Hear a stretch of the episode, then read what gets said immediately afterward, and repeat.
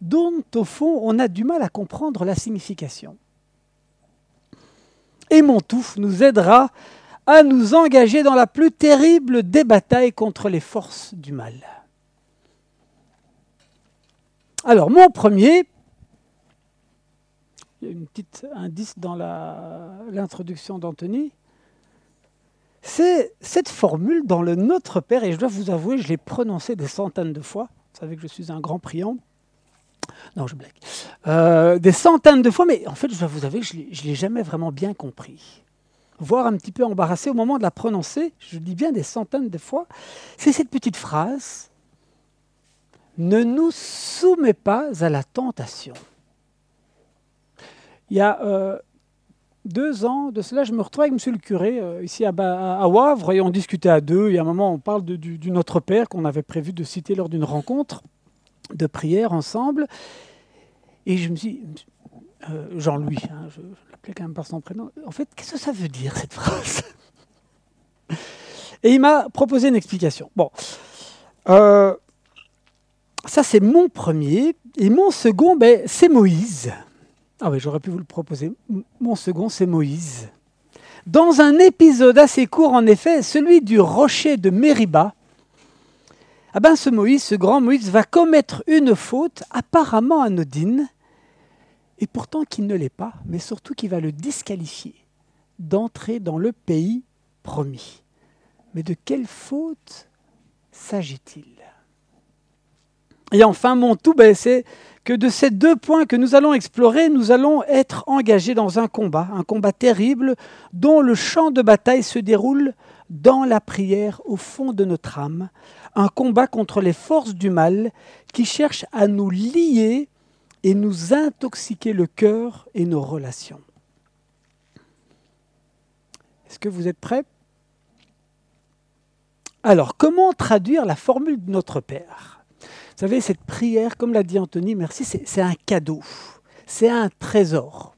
Et Jésus la confie à notre prière, non pas pour que nous la récitions mécaniquement comme une formule, comme un mantra, non, ce sont des mots que Jésus nous invite à pénétrer, pour en capter la substantifique moelle, parce que cette prière peut nous transformer, peut nous engager réellement à la suite de Jésus. Alors, notre Père, vous le savez certainement, se trouve à deux endroits dans les évangiles. Dans l'évangile de Matthieu, c'est la, euh, prière qui a inspiré la, formule liturgique. Et puis également dans l'évangile de Luc, en version plus courte, mais la phrase dont nous allons parler euh, aujourd'hui se trouve euh, dans les deux versions, celle de Matthieu et celle de Luc. Et depuis Vatican II, hein, dans les années 60, ben, il y a un comité qu'on appelle liturgique voilà, qui rassemble bah, surtout des catholiques, un peu d'orthodoxes et des protestants sont concertés également, qui a décidé pour finir de traduire cette phrase du Notre Père par Ne nous soumets pas à la tentation. Euh, mais euh, elle a vraiment euh, embarrassé et on va voir qu'on a changé récemment, vous le savez peut-être, récemment, cette nouvelle formule. On va un petit peu explorer cette question avant d'aller dans, la deuxième partie, mais c'est intéressant quand même qu'on cherche à comprendre au fond quelle est la meilleure façon de traduire cette phrase. Alors, tout le débat se situe dans la traduction. Alors, littéralement, c'est, si on va dans le texte grec, ne pas nous entrer vers tentation, épreuve. Et voilà comment on traduit euh, dans les différentes traductions en français. Darby dit Ne nous induis pas en tentation, hein, on est au 19e siècle, ne nous conduis pas dans la tentation, ça c'est l'ancienne français courant, ou ne permet pas que nous soyons tentés, parole de vie, ne nous expose pas à la tentation, la tobe, la semeur, la second 21, donc traduction relativement euh, récente, ne nous fait pas entrer dans l'épreuve, la nouvelle Bible seconde, au début des années 2000, et euh, la nouvelle français courant ne nous laisse pas entrer dans l'épreuve. Vous voyez, on est quand même plus ou moins dans la même idée ici. On verra sur la question de comment traduire épreuve ou, tentation, mais c'est l'idée qu'on demande à Dieu de nous éviter une situation d'épreuve ou de tentation. Mais on est quand même un peu embarrassé. En tout cas, je le suis. Comment est-ce qu'on peut demander à Dieu de ne pas nous conduire dans la tentation ou dans euh, l'épreuve. Alors d'autres traductions euh, euh, propose, euh, alors c'est une autre catégorie de, traductions qui vont vraiment dans une autre direction. Alors ça c'est une ancienne traduction en français par un janséniste qui disait ne nous, on, vous voyait Dieu à l'époque hein, dans le contexte catholique avant Vatican II, ne nous abandonnez point à la tentation ou ne nous laissez pas succomber à la tentation. C'était la formule liturgique de la prière avant Vatican II ne nous laissez pas succomber à la tentation. Et récemment, euh, un comité, après des années de, labeur, de travail, de discussion, s'est réuni pour trancher et plutôt aller dans cette deuxième catégorie de traduction. C'est la version qu'on utilise euh, les fois où on, on récite le Notre Père, qui est de dire ne nous laisse pas entrer en tentation. Juste quelques petits extraits de, journaux qui ont euh, euh, signalé cet événement. Hein, euh, dans la presse, hein. regardez ce qu'on lit. Henri Tink, qui est un spécialiste, un journaliste spécialiste des questions religieuses, qui dit dans Le Monde, depuis 1966, les chrétiens francophones récitent chaque jour une prière théologiquement fausse. Une armée d'exégètes a décidé d'en changer car Dieu ne peut soumettre l'homme à la tentation. La nouvelle version liturgique corrige cette erreur. Rien de moins, quoi. Bon, faisons le point. Euh, on, peut laisser. Euh, enfin, oui. Faisons le point. D'abord, comment traduire ce mot euh, Perasmos en, grec? Et c'est vrai que selon le contexte, on traduit soit par épreuve, soit par tentation. C'est le même mot.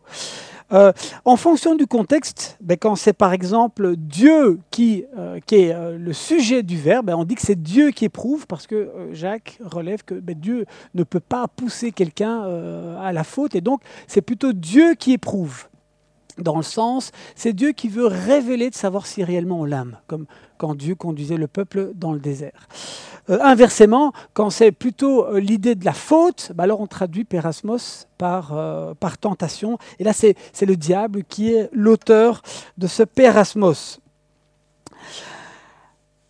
Et donc, la cohérence, si on reprend notre phrase, voudrait que si c'est Dieu qui introduit, ne nous introduit pas, bah, on aurait plutôt envie de traduire par épreuve, ce que fait la Nouvelle Bible second et la Nouvelle Français courant. Mais quand même, c'est étonnant. Comment dire à Dieu ne nous introduit pas dans l'épreuve, alors que quand on parle d'épreuve, généralement, notamment dans l'épître de Jacques, c'est plutôt une connotation positive. Considéré comme un sujet de joie les diverses épreuves quand vous les traversez. Donc, comment on pourrait demander à Dieu de dire ne nous conduis pas dans l'épreuve, alors que c'est vraiment une prière qui, est censée euh, nous conduire au cœur de, la foi Et donc, quand euh, on considère cette négation ne nous conduit pas, on est quand même plutôt de rester plutôt dans l'idée de la tentation. Ne nous conduit pas euh, dans la tentation, mais alors on est un peu surpris parce que comment est-ce qu'on pourrait demander à Dieu de, de ne pas nous conduire dans la tentation, forcément Dieu ne va pas nous conduire dans la tentation. Et donc, c'est comme ça que ce fameux comité, mais non, non, non, les amis, arrêtons les dégâts, les frais, revenons effectivement à l'idée toute simple qui est plutôt de traduire, pardon, de traduire, ne nous laisse pas entrer en, en tentation dans le sens, écoutez bien, ne nous laisse pas être séduits par la force attractive du mal. Voilà la signification de ne nous laisse pas entrer en tentation. Ne nous laisse pas être séduits par la force attractive du mal de laquelle plus on s'approche et plus son attraction devient irrésistible. Vous voyez un peu l'idée Vous connaissez cet épisode en Genèse 4. Le mal est tapis à la porte. Toi, domine sur lui. Mais qu'est-ce qui se passe dans les faits? Qui peut dompter cette force attractive du mal? Et d'où la prière de Jésus de nous dire, hein, ne nous laisse pas entrer. C'est-à-dire l'idée d'entrer, c'est une bonne idée d'avoir gardé entrer, parce que c'est la signification euh, plutôt littérale. Entrer, c'est un, verbe de mouvement. Hein. Le verbe est utilisé par exemple dans les, quatre euh, euh, hommes qui aident le paralytique face à Jésus. Ils le font entrer dans la pièce par le toit. Oui, c'est le même verbe. Ne nous laisse pas entrer dans le sens, ne nous laisse pas être séduits par la force attractive du mal. Ne nous laisse pas seuls face à la puissance de la tentation du mal, face à laquelle personne ne résiste par ses propres forces. Sois donc notre force pour que nous n'y succombions pas. On peut mettre la dia suivante, ou voilà, en français courant, on dirait. Euh, juste avant, chérie, pardon. C'est Tania qui est au truc, j'ai dit chérie, c'était. Euh, pardon. Vous avez compris. Hein. sur le coup, c'était Victor qui appuyait sur le bouton. Euh, voilà.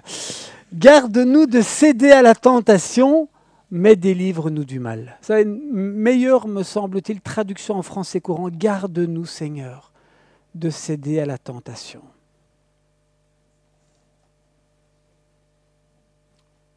Mais quel est ce mal auquel il est si difficile de résister? Alors je vous propose de plonger maintenant dans la part sombre de l'être humain. Pour y saisir le mal à sa racine, là où justement cette prière veut nous amener, dans le plus terrible des combats, le plus difficile.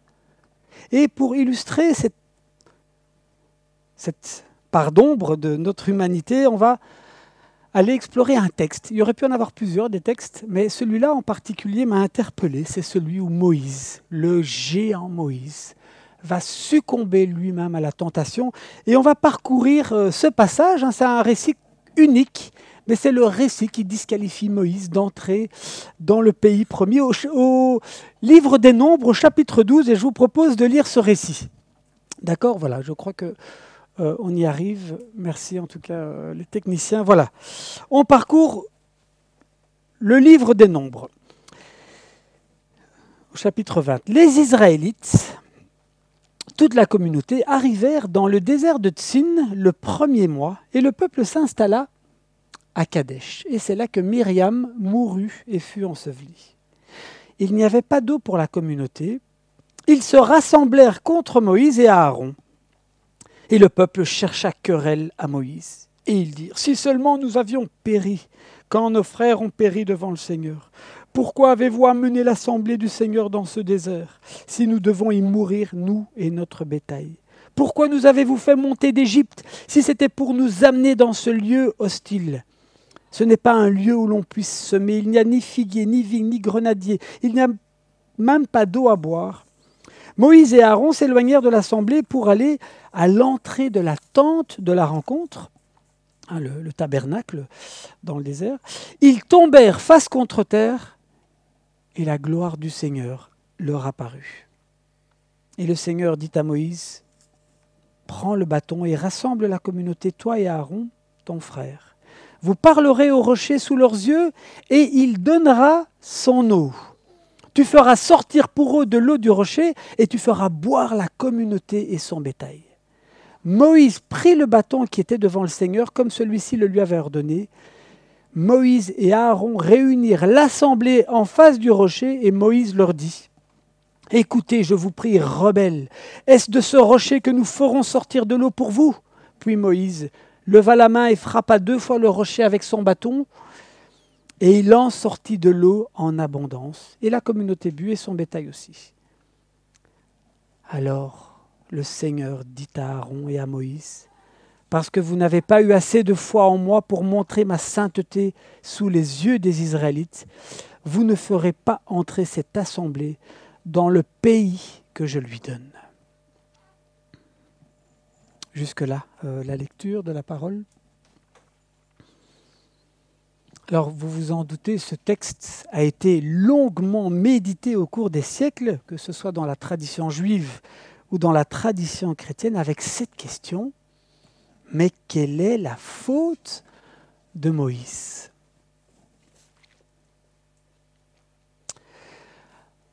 On retrouve d'abord une situation bien connue, hein, le peuple qui se plaint de sa situation extrêmement éprouvante dans le désert. Et honnêtement, on peut bien les comprendre. Pendant des années, ils font en permanence l'expérience du manque vital. Touchez un petit peu à mon espace vital, le mien, et vous verrez à qui vous aurez affaire. On a eu des travaux à la maison ces derniers euh, mois, Et je vous assure que c'est une expérience extrêmement euh, euh, difficile pour toujours garder son calme. Touchez à mon espace vital et vous verrez à qui vous aurez affaire. Bon, j'ai quand même plus ou moins gardé euh, la ligne, hein, rassurez-vous.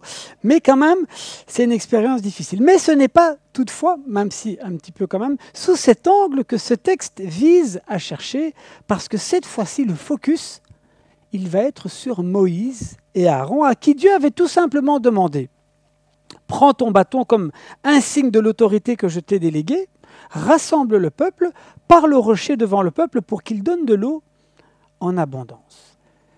Mais si on suit bien le texte que nous venons de lire, Moïse ne fait pas précisément ce que Dieu lui demande. D'une part, au lieu de parler au rocher, il parle au peuple en le jugeant sévèrement mais aussi dans la foulée en prétendant qu'il pourrait lui-même faire sortir l'eau du rocher. Écoutez donc, vous, les rebelles, serons-nous capables de faire jaillir pour vous l'eau de ce rocher? D'autre part, Moïse frappe deux fois le rocher alors que Dieu lui avait tout simplement demandé de parler au rocher. Et de fait, Dieu de juger Moïse et Aaron parce qu'ils ont manqué de foi. Un, deux, ils n'ont pas manifesté la sainteté de Dieu ou, d'autres traductions euh, traduisent ainsi, manifester sa présence. Dur. Et ils n'entreront pas en conséquence dans le pays promis. Et quelques versets plus loin, au chapitre 20, Aaron meurt, et à la fin du récit du Deutéronome, euh, Moïse pourra juste contempler le pays promis, mais il ne pourra pas y entrer. C'est dur, une fois. Mais ce qui s'est passé à Kadesh ou à Mériba n'est peut-être pas anodin. Parce qu'en fait, Moïse, il franchit une ligne rouge en fait, il succombe à la tentation de il succombe à la tentation de prendre la place de Dieu. Voilà sa faute. Il prend la place de Dieu. D'abord en déversant son jugement sur le peuple. Vous, rebelles. Il succombe à la tentation de faire justice lui-même, de jouer au justicier. Ce n'est pas à lui de dire cela. À Dieu seul, à Dieu seul appartient le jugement. Quand les prophètes, dans les textes prophétiques, parlent durement à l'égard du peuple, c'est toujours en disant au préalable, voilà ce que Dieu m'a dit de vous dire. Il parle au nom de Dieu. Ici, Moïse s'octroie quelque chose que seul Dieu peut faire.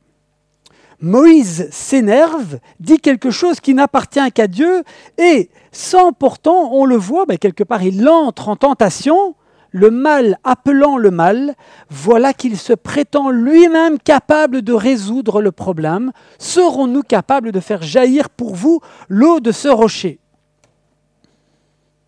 Tout d'un coup, Moïse attire l'attention sur lui. Il en fait une affaire personnelle. Et contrairement à ce que Dieu lui a demandé, il prend son bâton et le frappe à deux reprises. Alors c'est intéressant parce qu'en Exode, il y a un récit un petit peu similaire au chapitre 16. Euh, Et là, Dieu lui avait demandé de frapper le rocher. Mais pas ici. Moïse pense-t-il maîtriser la puissance de Dieu? J'imagine Dieu qui est là, qui assiste à la scène et qui, qui dirait ceci, mais Moïse, c'est quoi ton problème?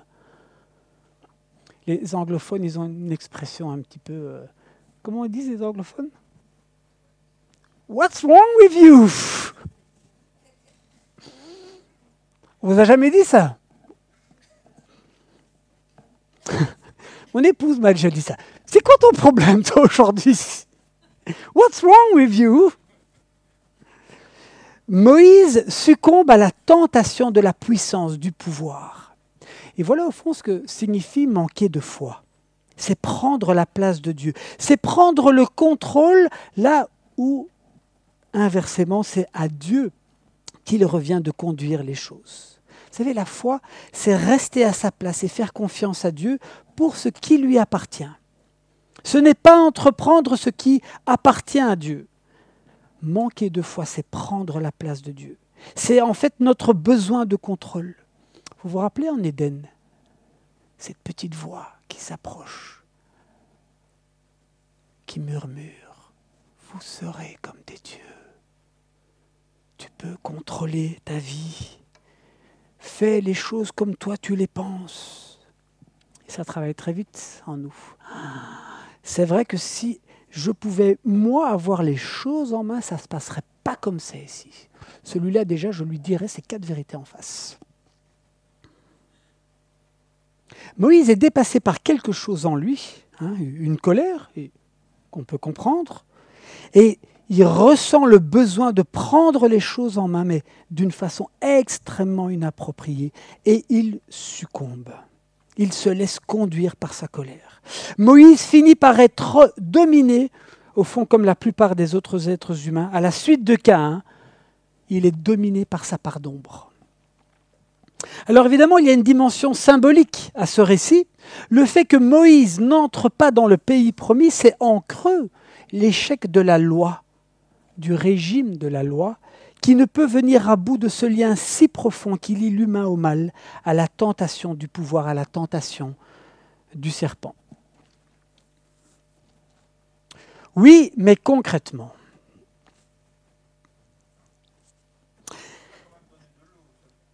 Alors merci, absolument Jean-Luc. Dieu a, quand même pris soin du peuple en lui donnant l'eau en abondance, effectivement. Heureusement que Dieu, malgré tout, euh, malgré nous, continue d'agir. C'est une très bonne remarque. Merci Jean-Luc. Oui, mais concrètement, il y a trois éléments qui ressortent dans ce récit hein, et euh, sur lesquels on peut méditer. La colère, le moi-je et le bâton trois ingrédients un petit peu dangereux quand ils se, quand ils se retrouvent ensemble. Un cocktail explosif. Vous savez, là, je l'ai résumé ainsi, je suis déstabilisé. Alors, la colère dans le cas de Moïse, mais ça peut être la peur, ça peut être une tristesse aiguë, une honte profonde, c'est toutes ces émotions qui révèlent qu'à certains moments dans la vie, on peut être déstabilisé, et c'est bien légitime dans le monde dans lequel nous vivons, dans les circonstances de nos vies parfois. On est déstabilisé. Mais voilà que la bascule se situe justement vers ce moi-je. En fait, je vous dis l'expression, c'est quelqu'un qui m'a dit très récemment, euh, à propos d'une autre personne, lui, ce ne serait pas un moi-je. Et c'est vrai que c'est le risque, hein, un moi-je. En fait, le moi-je, c'est quand on n'est plus justement dans l'humilité quand on s'autorise à parler comme, Dieu pourrait parler. On sait, on sait mieux que les autres.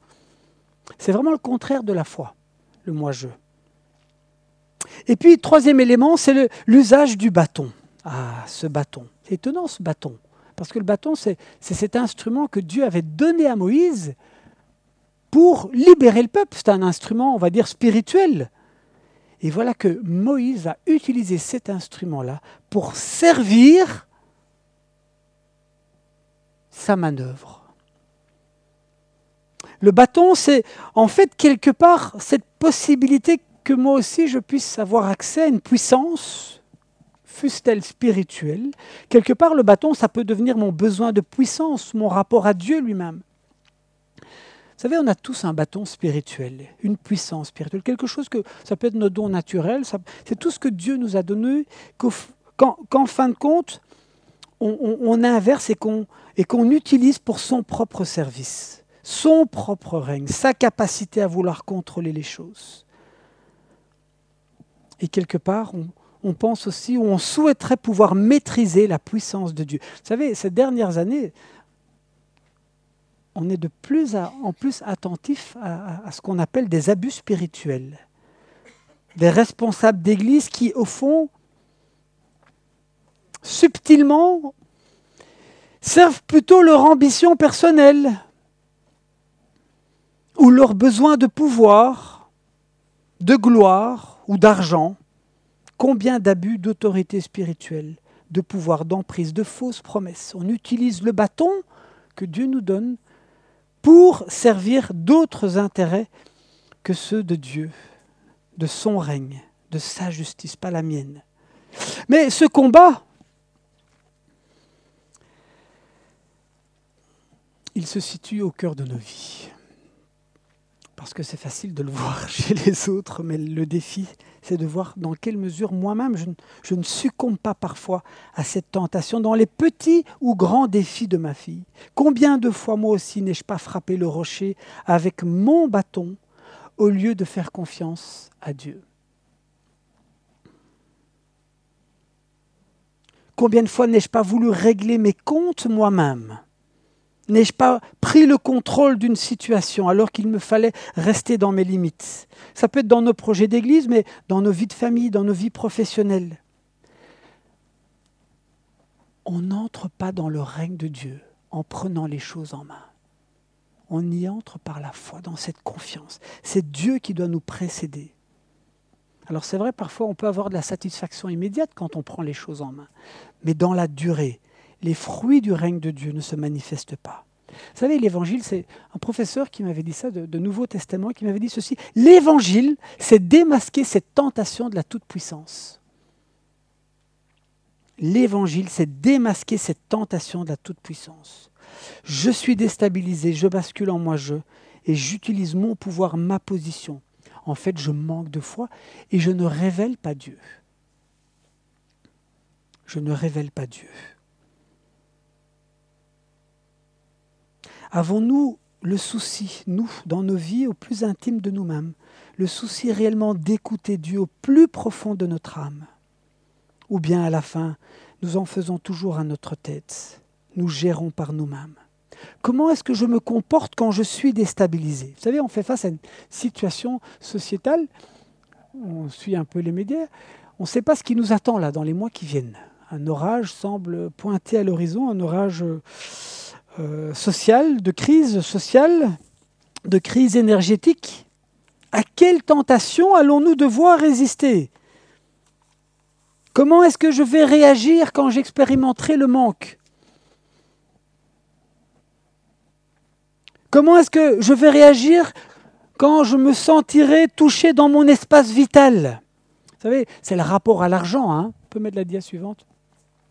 C'est mon rapport à l'argent mon rapport à la violence, à mon besoin parfois peut-être de faire justice, la tentation d'en découdre. Quel visage vais-je révéler? Il y a une question qui m'a toujours animé, c'est comment est-ce que je me serais comporté si j'avais été sur le Titanic?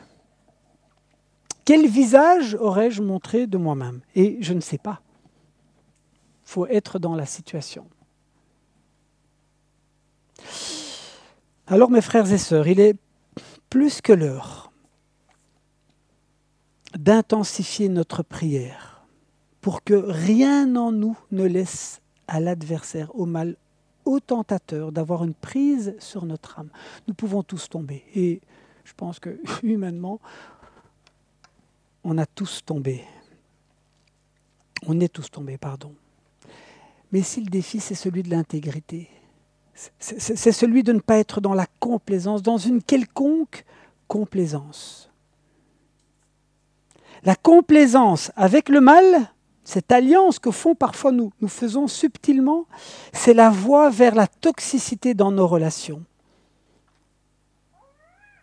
où on finit par imposer, par brusquer, parfois par prendre la place de Dieu en disant des choses qu'il ne nous reviennent pas nécessairement de dire à chacun de discerner en étant à l'écoute de l'Esprit Saint. La tentation de la puissance est extrêmement subtile. What's wrong with you? On a tous du travail, n'est-ce pas? Tous. C'est le défi de l'intégrité. Nous pouvons tous tomber, et nous tombons, et nous tomberons, mais gare à la complaisance. Qu'est-ce que vivre par la foi La prochaine méditation va explorer ce, thème dans deux semaines. Qu'est-ce que vivre par la foi? Qu'est-ce que signifie entrer dans cet univers où, où, le Christ nous dit tout est possible pour celui qui croit? Alors Moïse a craqué, mais selon les évangiles, le Christ a passé 40 jours au désert et il a été tenté par Satan et lui, il a résisté à la tentation de l'orgueil, du pouvoir et de la possession. Il a tenu bon. Jésus a résisté à la tentation de la toute-puissance. Il y a un des passages les plus bouleversants. C'est Jésus sur la croix qui dit ⁇ J'ai soif ⁇ Jésus meurt de soif et il résiste à la tentation d'en découdre par lui-même. Il reste aligné, confiant au Père, et il s'abandonne entre les mains de son Père qui va le ressusciter trois jours après. C'est ma conclusion. La prière est un cadeau. La prière de Jésus est un cadeau. Elle nous plonge à genoux. Elle nous plonge à genoux pour nous apprendre à vivre par la foi, afin que nous puissions faire voir l'œuvre de Dieu. Seule la prière nous délivre des griffes du mal. Seul le Christ, par sa victoire sur la croix, nous en délivre parce qu'il nous donne une puissance, l'Esprit Saint, qui peut nous aider à résister à cette tentation de Caïn. Le péché est tapis à ta porte, mais toi domine sur lui. Nous avons reçu l'Esprit Saint, la victoire du Christ, pour que nous puissions, nous maintenant, résister. Seigneur, garde-nous de céder au pouvoir du contrôle, du moi-je, mais délivre-nous du mal. Je vous invite à la prière.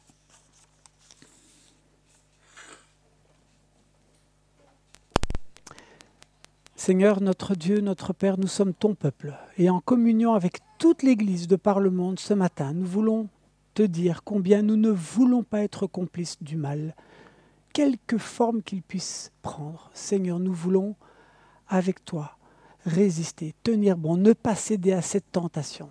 Et Seigneur, quand nous tombons, nous voulons nous repentir pour rester intègres. Seigneur, viens nous éclairer sur nos, zones d'ombre, chacun, chacune.